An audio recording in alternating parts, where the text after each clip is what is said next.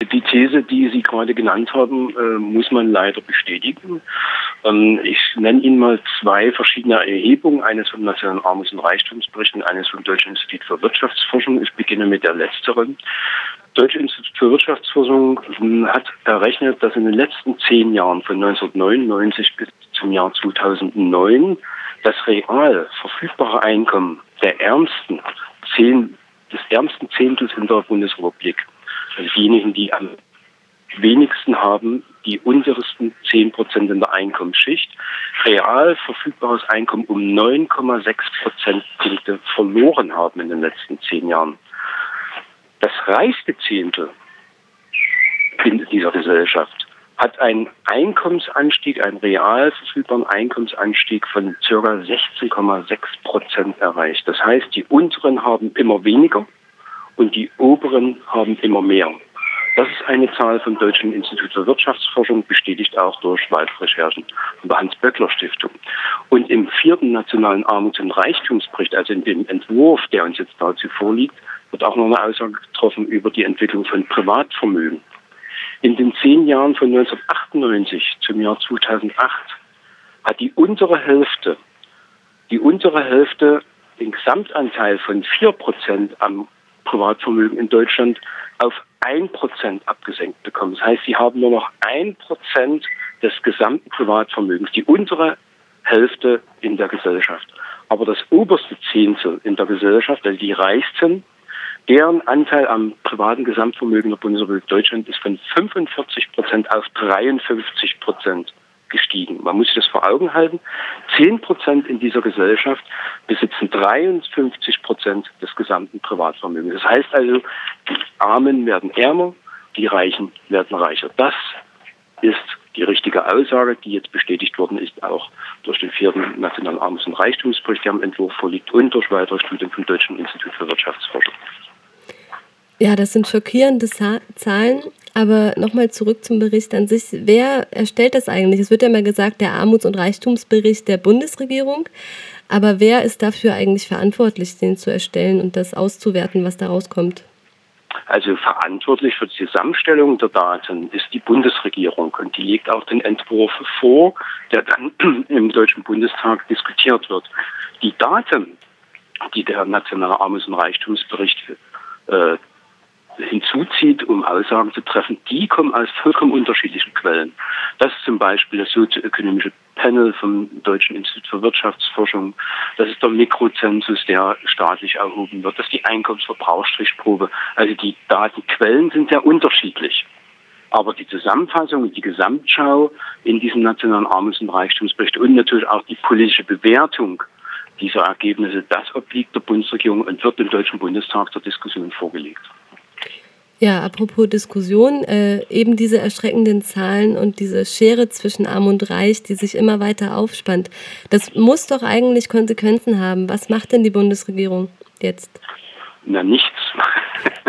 es gab ja schon nach der Veröffentlichung ähm, des Entwurfs des vierten Nationalen Armuts- und Reichtumsberichts einen Aufschrei seitens der FDP. Sie sagte, diese Daten, so wie sie veröffentlicht worden sind, die ich ja vor uns genannt habe, es gibt viele weitere noch, die schreien ja förmlich gerade nach einer steuerlichen Umverteilung, nach einer Belastung der oberen Reichen.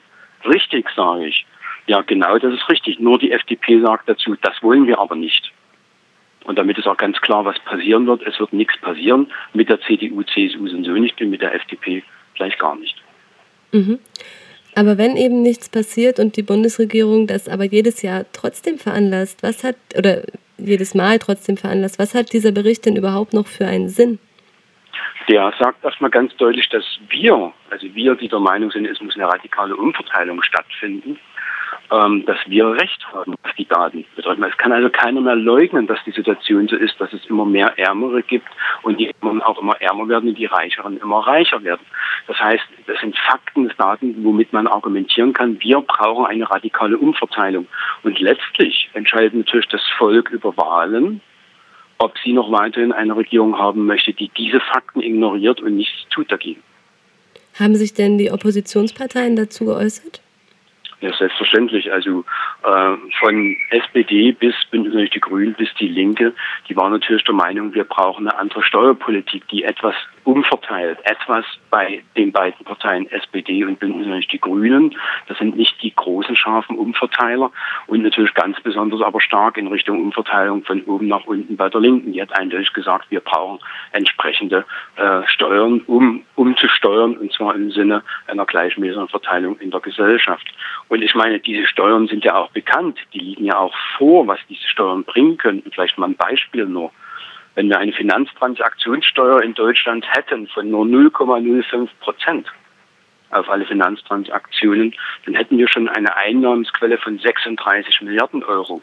Wenn wir eine einmalige Vermögensabgabe einführen würden in Höhe von nicht mal drei Prozent, hätten wir 30 Milliarden Euro zur Verfügung mehr den Staatshaushalt.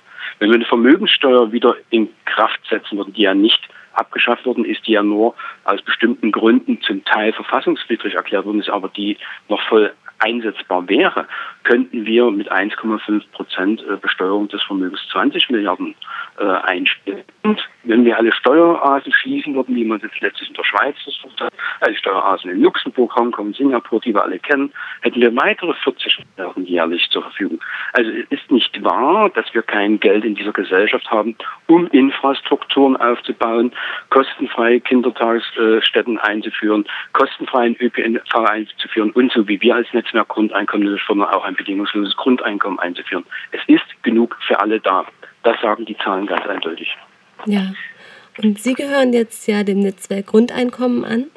Ähm, Sie haben auch Konsequenzen bzw. Forderungen aus diesem Bericht gezogen. Welche sind das denn? Also unsere ganz klare Ansage ist, es ist genug für alle da. Wir können, wenn wir das wollten, wenn die Bevölkerung das politisch will und es demokratisch so entschieden wird, können wir ein bedingungsloses Grundeinkommen einführen. Das Netzwerk Grundeinkommen hat keine konkrete Modelle oder Zahlen, in welcher Höhe konkretes eingeführt werden soll. Wir sagen, es muss Existenz und Teilhabe sichernd sein. Ich sage, es müsste in etwa bei 1000 Euro liegen. Bloß mal zum Vergleich auch, was 1000 Euro bedeutet. Wir haben auch nach diesem vierten nationalen Armuts- und Reichtumsbericht, der im Entwurf vorliegt, eine Einkommensarmutsrisikogrenze von 1063 Euro nach der Einkommens- und Verbrauchsstichprobe im Jahr 2008 gehabt. Das würde jetzt schon bedeuten, das Einkommensarmutsrisiko liege jetzt schon bei 1100 Euro im Jahr 2012 circa. Und nach dem sozioökonomischen Panel liegt die Einkommensarmutsrisikogrenze im Jahr 2009 bei 966 Euro. Das heißt, auch wieder hochgerechnet auf die, das heutige Jahr 2012 bräuchten wir ca. 1050 Euro, um aus der Einkommensarmut herauszukommen. Das heißt, die Forderung 1000 plus 1050, 1100 als eine Höhe von bedingungsloses Grundeinkommen ist durchaus abgedeckt, auch durch die Zahlen der Armutsrisikogrenzen. Wir fordern also nochmal ganz deutlich gesagt eine Umverteilung und zwar eine Umverteilung, die aber mehr Freiheit für den Bürger bringt. Und mehr Freiheit heißt für uns, das Grundeinkommen muss eingeführt werden, weil materielle Abhängigkeiten von anderen Personen, aber auch von schlecht bezahlter Arbeit durch ein Grundeinkommen obsolet werden und abgeschafft werden. Deswegen sagen wir, umverteilen ja für mehr Freiheit und für mehr Solidarität. Ja. Ähm, Entschuldigung. Wie äh, bringen Sie denn Ihre Forderungen vor die Bundesregierung? Also die Bundesregierung wird von uns natürlich über unsere Forderungen informiert, das ist ganz klar. Ähm, natürlich muss man davon ausgehen, die Bundesregierung bekommt tagtäglich Tausende von Forderungen.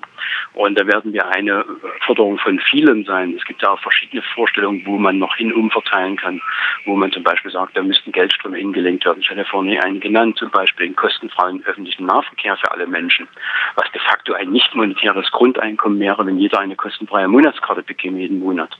Oder man behauptet generell den ÖPNV kostenfrei nutzen könnte. Oder zum Beispiel kostenfreie Schulspeisung. Aber mit hoher Qualität wohlgemerkt, nicht wie es jetzt läuft, weil sie billig sein muss, weil die Kommunen kein Geld mehr haben. Oder wenn man sagt, kostenfreier Zugang zum WLAN, also zum Internet. Alles sind Forderungen, die aus verschiedenen ähm, NGOs in dieser Republik kommen, dem wir uns natürlich auch mitstellen, weil wir sagen, das sind universalistische Leistungen für jeden ohne Bedürftigkeitsprüfung, ohne Zwang zur Gegenleistung, was ja die Kriterien auch des Grundeinkommens sind.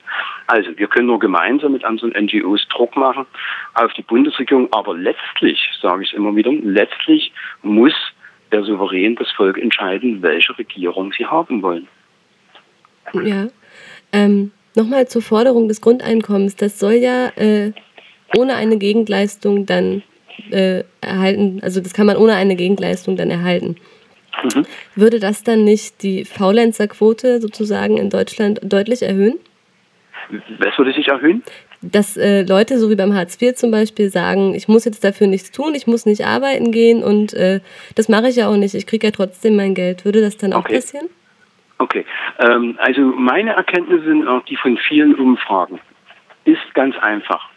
Die Menschen wollen sich in die Gesellschaft einbringen, ob über Erwerbsarbeit, über bürgerschaftliches Engagement oder ob sie mehr im familialen Kontext, zum Beispiel in der Pflege arbeiten wollen. Das wäre jetzt vollkommen dahingestellt. Das sind ja alles wertschöpfende Leistungen, das sind ja alle notwendigen Leistungen, die erbracht werden müssen. Ich kenne nur ganz wenige, die sagen, ich würde gar nichts mehr tun. Ich kenne übrigens keinen einzigen, der sagt, ich würde länger als drei Tage gar nichts mehr tun. Also die zugespitzte Frage, könntest du länger als drei Tage in der Hängematte aushalten, schlicht und ergreifend würde keiner mit Ja beantworten, weil ihm dann irgendwann mal der Rücken wehtut. Also im Gegenteil, wir behaupten, das Grundeinkommen, und das sind ja auch die Ergebnisse zum Beispiel vom Grundeinkommensprojekt in Namibia, das Grundeinkommen würde Leute motivieren und vor allem materiell absichern, sich in die Gesellschaft einzubringen.